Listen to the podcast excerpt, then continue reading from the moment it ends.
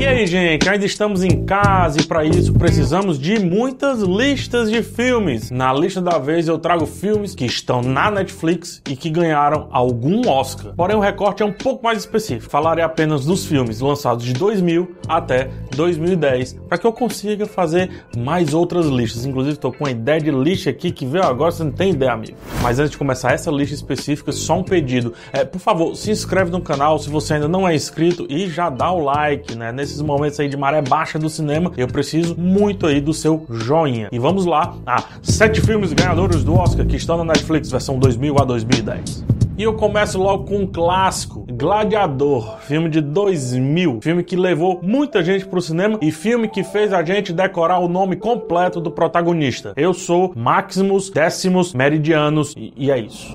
nos dias finais ali do reinado de Marco Aurélio, o imperador desperta a ira do seu filho Cômodos, vivido pelo, na época, só Joaquim Fênix e hoje o Joaquim Fênix, o Coringa, né? O Marcos Aurélio, ele tornou pública a predileção em deixar o trono para o Maximus, o comandante aí do exército romano romano naquela época. Cômodos então mata o seu pai, assume a coroa e ordena a morte de Maximus, que consegue fugir antes de ser pego e passa a se esconder sob a identidade de um escravo e gladiador do Império Romano. Ou pode ser resumido como um dos melhores filmes de todos os tempos, apesar da falta de apuro histórico.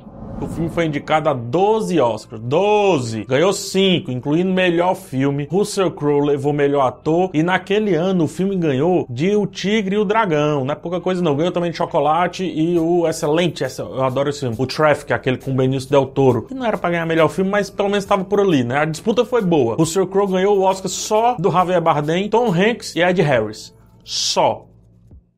Brinca. Próximo filme. Indicado a seis Oscars. Ganhador de dois. Um deles, talvez o Oscar mais justo da história de Oscar de melhor ator de todos os tempos. A minha próxima indicação é o filme Ray, protagonizado por Jamie Foxx. Antes de falar do filme, vamos falar do Jamie Foxx. Já viram como o cara manda bem, é, cantando e inclusive imitando cantores e personagens famosos? Personagens não, e nomes famosos? Tem uma brincadeira que ele faz no Jimmy Fallon que é absurdamente incrível. Belíssimo ator e que realmente mereceu muito aí o seu Oscar ao viver. Ray Charles, um dos maiores músicos de todos os tempos. E aqui na descrição tá o vídeo dele imitando uma turma lá no Jimmy Fallon. O filme também ganhou o Oscar de mixagem de som, além de melhor ator. E só não ganhou mais Oscar naquele ano porque a gente teve o incrível Menina de Ouro Ouro, dirigido por Clint Eastwood. Então a disputa era pesada. Mas continuando nossa lista e vindo agora para 2010, solto porque temos A Origem, filme de Christopher Nolan e grande elenco. O filme ganhou quatro Oscars: fotografia, mixagem, edição de som, efeitos visuais, muitas categorias técnicas, pois é o que realmente chama a atenção é Inception. Apesar do roteiro ser muito inovador, rendendo inclusive uma indicação, foi tecnicamente que o Nolan brilhou. E naquele ano, a categoria de melhor filme, que já contava com até 10 indicados, foi ganha por O Discurso do Rei,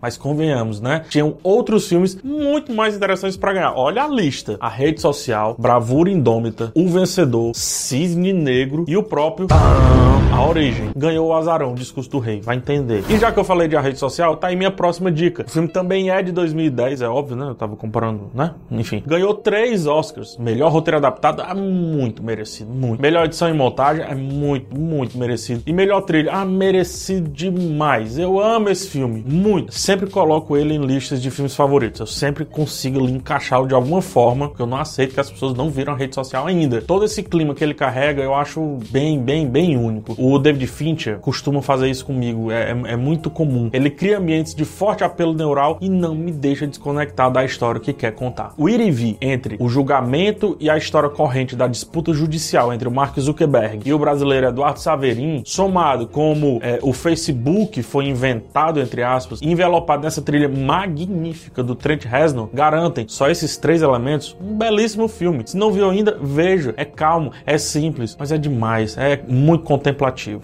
Saindo de um filme calmo como a rede social e indo agora para um filme frenético, rápido, ágil e igualmente bom. Quem quer ser um milionário? De um dos meus diretores favoritos, Danny Boyle. No filme Jamal, vivido pelo sempre bom Dave Pastel, digo Dev Patel, né, na verdade, é um jovem que trabalha servindo chá em uma empresa de telemarketing. A sua infância Foi muito difícil, tendo que fugir ali da miséria, da violência, para conseguir chegar ao emprego que está hoje. Um dia ele se inscreve no popular programa de TV Quem Quer Ser um Milionário, é o Show do Milhão, inicialmente totalmente desacreditado, e aí depois ele vai encontrando fatos da sua vida que respondem às perguntas feitas dentro do programa. Um filme sobre é, memória, sobre vivência, sobre preconceito e sobre como experiência às vezes é mais importante do que estudo em si, propriamente dito. Na verdade, os dois são completamente associados. É, os flashbacks são muito bem colocados, a condução frenética do Danny Boyle, com as pausas super pontuais ali e acertadas, tornam Quem Quer Ser um Milionário um dos filmes que devem estar naquela lista de mil filmes para você ver antes de morrer. Se fizer essa lista não colocar Quem Quer Ser um Milionário, tem alguma coisa errada. E ele também é um dos maiores vencedores dessa lista aqui. São oito Oscars ganhos e mais duas indicações. Levou melhor filme, direção, roteiro, fotografia, edição, música, trilha, mensagem de som e é um belíssimo filme.